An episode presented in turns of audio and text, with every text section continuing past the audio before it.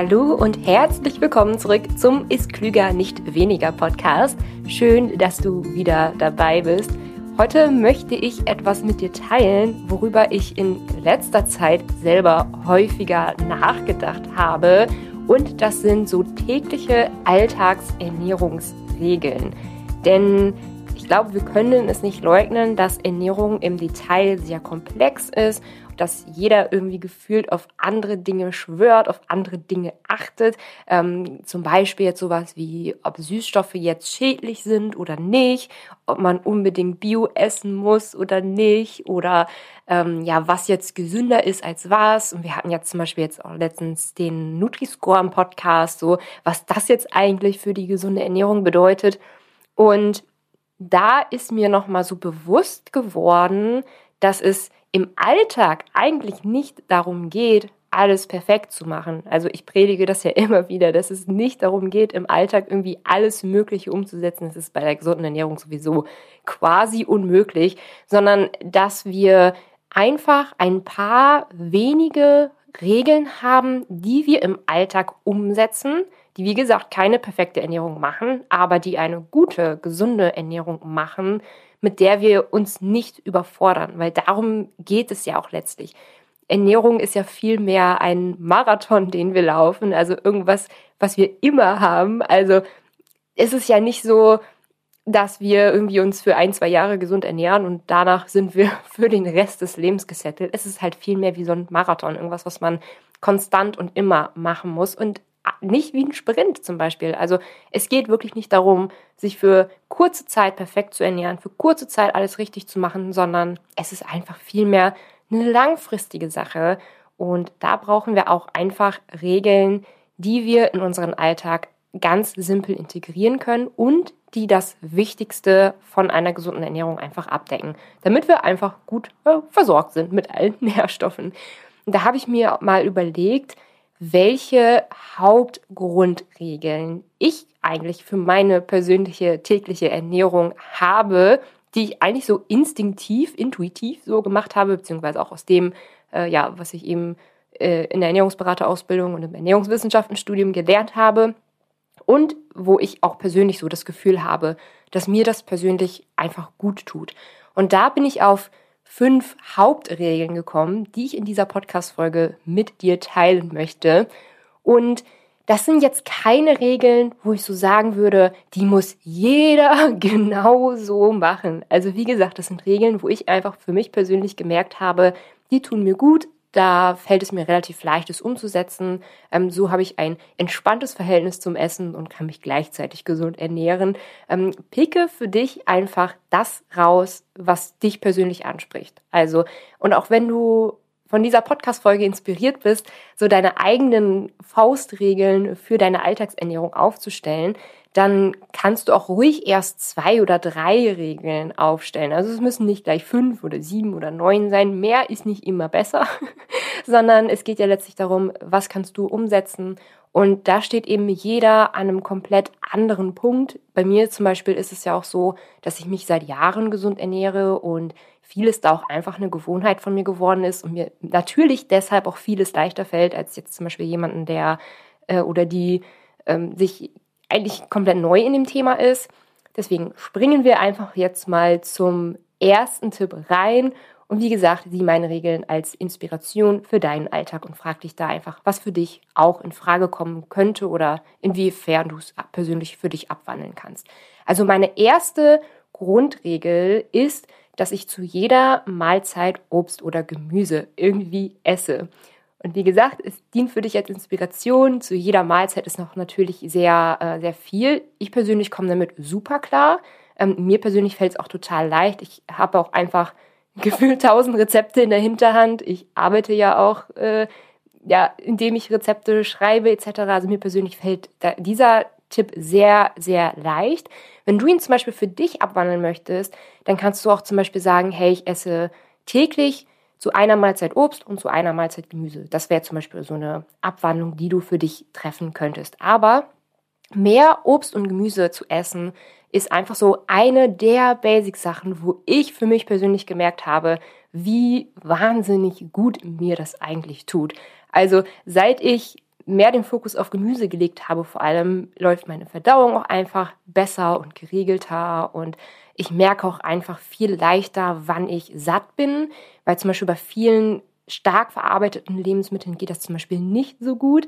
Ähm, deswegen kann ich das auch nicht nur von dem, was ich so theoretisch weiß, sondern auch aus praktischer Erfahrung sagen, dass mehr Obst und Gemüse einfach so eine Basic-Regel ist, die aber auch schon viel in deiner Gesundheit verändern kann. Gerade wenn du bislang es noch nicht geschafft hast, jetzt ähm, regelmäßig Obst und Gemüse zu deiner Gewohnheit zu machen. Und mir persönlich es leicht fällt, mehr Gemüse zu essen. Ich glaube, das ist so der Knackpunkt, oder? Na, ich glaube, Obst fällt uns nicht so schwer, aber Gemüse ist so das, was uns total schwer fällt. Ich persönlich krieg's am leichtesten über Pfannengerichte rein. Also du kannst dir so vorstellen, du packst eine Pfanne auf deinen Herd und dann schnibbelst du so das rein, was du zu Hause hast. Zum Beispiel, äh, keine Ahnung, Kidneybohnen aus der Dose oder so, schnibbelst ein bisschen Gemüse rein, ähm, würzt das Ganze schön, machst eine schöne Soße dazu oder so. Und dann hast du innerhalb von 15 oder 20 Minuten ein, eine fertige Mahlzeit. Und das ist für mich so eine der Hauptpunkte, wie ich mehr Gemüse in meinen Alltag integriert habe. Also jetzt wirklich keine super fancy, ausgefallenen Rezepte, wo ich Zucchini irgendwie geschnitten habe und eingerollt habe und eingelegt habe und dann noch gesalzen habe und äh, den Salz wieder abgewaschen habe und so weiter und so fort. Also es gibt ja auch wirklich komplizierte Rezepte mit Gemüse. Aber so Pfannengerichte war so eine der äh, Punkte, wo ich gesagt habe, okay, jetzt kann ich es auch wirklich ganz einfach in der täglichen Ernährung umsetzen. Du findest einige Pfannengerichte-Inspirationen bei mir auf Instagram. Ich heiße da Milenas Rezept, falls du mir noch nicht folgst. Da findest du im Feed einige Pfannengerichte-Rezepte von mir. Aber falls dich dazu auch ein Buch interessiert, ich habe auch Milenas Pfannengerichte einmal so als Buch aufgeschrieben, so mit typischen Rezepten, wie man Pfannengerichte so machen kann, aber auch mit dem Guide-Teil vorne, ähm, der zeigt, wie du einfach dein eigenes leckeres Pfannengericht ganz ohne Rezeptvorlage kochen kannst, weil das ist auch so ein persönlicher Gamechanger, dass man sich nicht immer an ein, eine Rezeptvorlage eins zu eins halten muss, sondern dass man einfach den Kühlschrank aufmachen kann, gucken kann, okay, was habe ich da? Vielleicht auch, hey, ich bin in den letzten Tagen nicht dazu gekommen, Gemüse zu kaufen. Dann schaut man ins Tiefkühlfach, da hat man dann ein bisschen Gemüse da.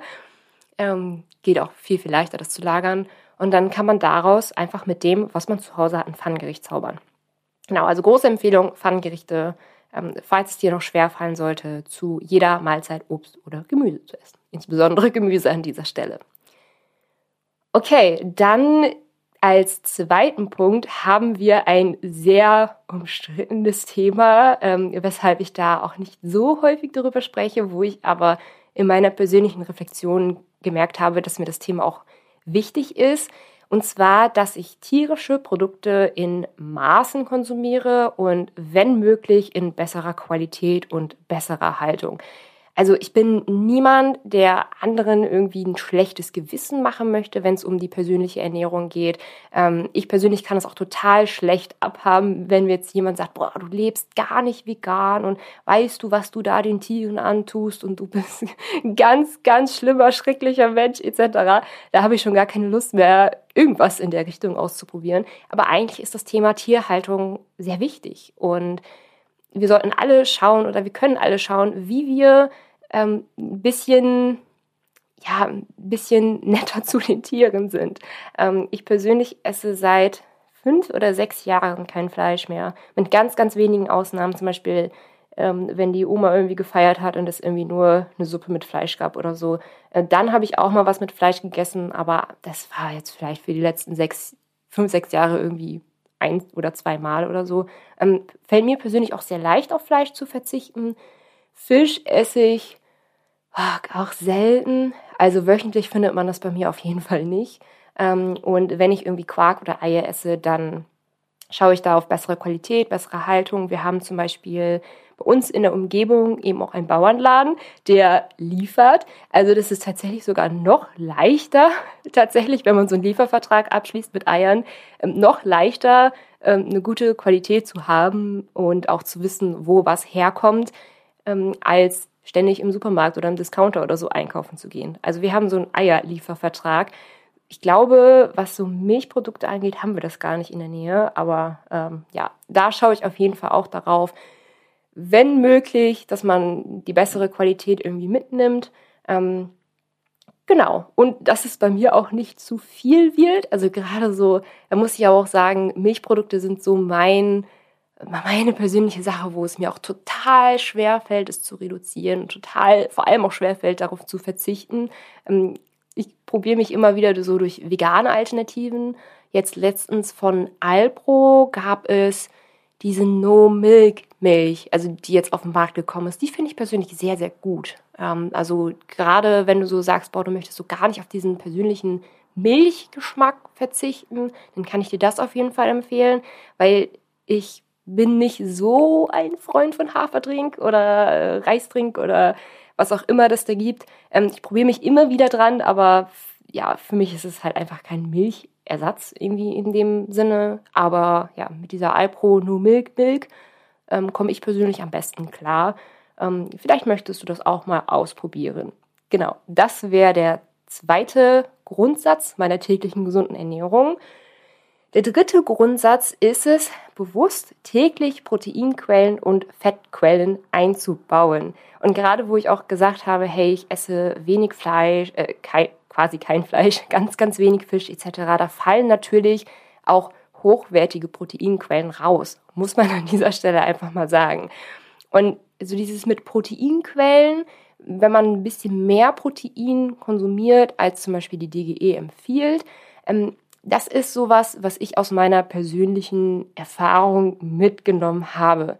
Wann immer ich darauf achte, proteinreicher zu essen, geht es mir irgendwie besser. Also so dieses, man, es geht mir besser, kann man gar nicht so richtig in Worte fassen. Da, ähm, ja, also zum Beispiel im Krafttraining fällt es mir natürlich auch leichter, dann Muskeln aufzubauen. Ähm, ich merke das so, so, so in meiner Körperkomposition, dass ich halt einfach ein bisschen muskulöser bin. Ähm, also jetzt nicht so richtig bulkig muskulös, sondern einfach so schön muskulös, wenn ihr wisst, was ich meine. Mm, ich werde nicht so oft krank und ich fühle mich halt einfach irgendwie so ein bisschen leichter und ein bisschen besser. Also ähm, Proteinquellen schaue ich wirklich darauf, dass ich sie bewusst mehr konsumiere, gerade weil ich halt kein Fleisch und ganz, ganz wenig Fisch esse. Ähm, da schaue ich darauf, dass ich regelmäßig Tofu esse, Kidneybohnen, ähm, Sein-Tofu ist auch eine sehr, sehr coole Alternative püriert für Quark, damit ich nicht ganz so viel Quark esse. Wie gesagt, das fällt mir doch sehr, sehr schwer. Ähm, genau, also so Hülsenfrüchte sind halt auch eine wunderbare Proteinquelle. Aber auch bei Fettquellen schaue ich darauf, dass ich sie ja, fast in jeder Mahlzeit mit drin habe. Also sowas wie Leinsamen, ähm, Hanfsamen. Ähm, ich brate zum Beispiel, wo wir gerade beim Thema Pfannengerichte waren, ich brate aber zum Beispiel auch mit Ölen. Also viele verzichten ja auf Öle, ganz einfach, weil sie die, diese Kalorien sparen wollen. Ich persönlich kenne meine eigene Ernährung und weiß, dass sie schon sehr, sehr fettarm ist und nutze da eben auch bewusst Öle, um ein paar mehr Fettquellen eben auch einzubauen. Also man muss da nicht komplett auf Öle verzichten, aber genau, das tue ich eben bewusst, dass ich täglich Proteinquellen und Fettquellen einmal bewusst einbaue, dass meine Ernährung persönlich nicht zu kohlenhydratlastig wird, sondern ähm, dass ich da einfach so ein schönes, ausgewogenes Verhältnis von ähm, Kohlenhydraten, Fetten und Proteinen habe. So, das war die dritte Regel. Kommen wir an dieser Stelle zum vierten Grundsatz meiner täglichen gesunden Ernährung. Und das ist die 80-20-Regel. Ich lege diese 80-20-Regel so aus, dass meine Ernährung zu 80 Prozent ähm, ja, gut sein darf, gesund sein darf. Also, dass ich auch zum Beispiel die anderen Grundsätze einhalte zu 80 Prozent. Ähm, dass es aber auch nicht so schlimm ist, mal keine Ahnung, ein paar Süßigkeiten zu essen oder eine Tiefkühlpizza zu essen oder Chips zu essen oder was weiß ich was. Ähm, ich persönlich komme nicht gut mit kompletten Verboten klar. Ich habe meine Ernährung lieber so ein bisschen offener. Ähm, zeigt sich, glaube ich, auch so ganz gut so mit meiner Erfahrung mit der veganen Ernährung, dass ich so, dass ich mich zum Beispiel mit vegan komplett so zu eingeschränkt gefühlt habe und da eben so dieses Vegetarische so als guten Mittelweg bislang für mich habe. Genau, aber 80-20-Regel bedeutet eigentlich, dass man sich überwiegend gut ernährt, dass es aber nicht so schlimm ist, sich mal ein bisschen ungesünder zu ernähren. Also quasi zu 20 Prozent sich so ein bisschen ungesünder ernähren kann. Und übrigens kann man auch nicht so wirklich einzelne Lebensmittel in dieses 80 und einzelne Lebensmittel in dieses 20 reinstecken. Also ähm, gerade so viele Mahlzeiten sind ja auch so ein, so ein, Mittelding. Also was machst du zum Beispiel, wenn du Tortelloni, die ja eigentlich voller Weizenmehl sind, mit Spinat zusammen äh, isst?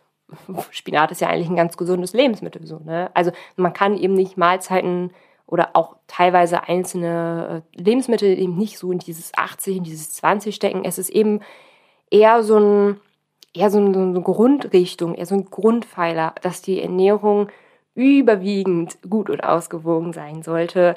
Ähm, dass es aber auch, wie gesagt, ich wiederhole mich, nicht so schlimm ist, wenn man mal bisschen ungesünder ist. So, jetzt wiederhole ich mich nicht weiter. Springen wir an dieser Stelle einfach mal zur fünften Regel, die, wie ich persönlich finde, noch total unterschätzt wird in dieser ganzen Ernährungswelt, wo ich auch viel zu selten was zu höre. Deswegen trage ich es gerne an dieser Stelle nochmal nach außen. Fünfte Regel ist, essen, wenn ich hungrig bin, aufhören, wenn ich satt bin. Und generell so dieses ganze Thema achtsames Essen hört man ab und zu mal, aber ich, ich persönlich habe einfach das Gefühl, dass die meisten dem nicht so wirklich glauben wollen. Ja, ja, ich kann nicht auf mein Hungergefühl hören, ich kann nicht auf meine Sättigung hören. Ich muss ganz haarscharf genau Kalorien zählen, weil, mein, weil ich meinem Körper absolut nicht vertrauen kann, finde ich persönlich sehr, sehr schade.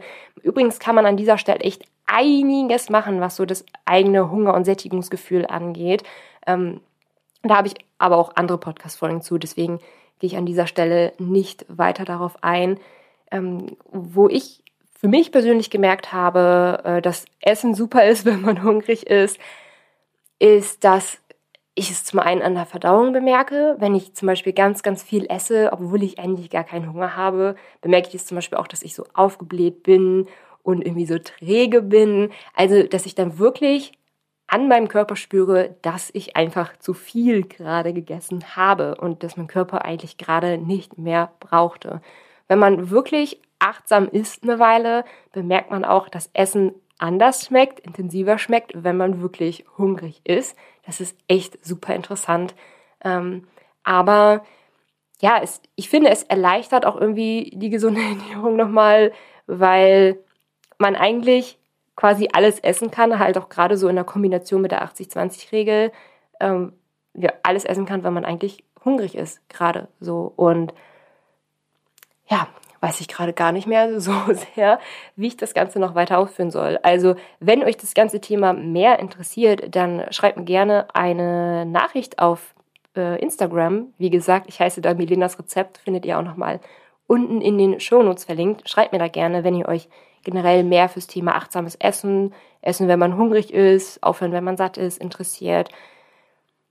Genau, und ansonsten wiederhole ich nochmal meine fünf Grundsätze meiner täglichen Ernährung, so als kleine Zusammenfassung.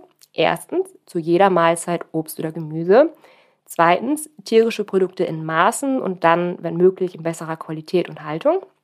Drittens, bewusst täglich Proteinquellen und Fettquellen einbauen.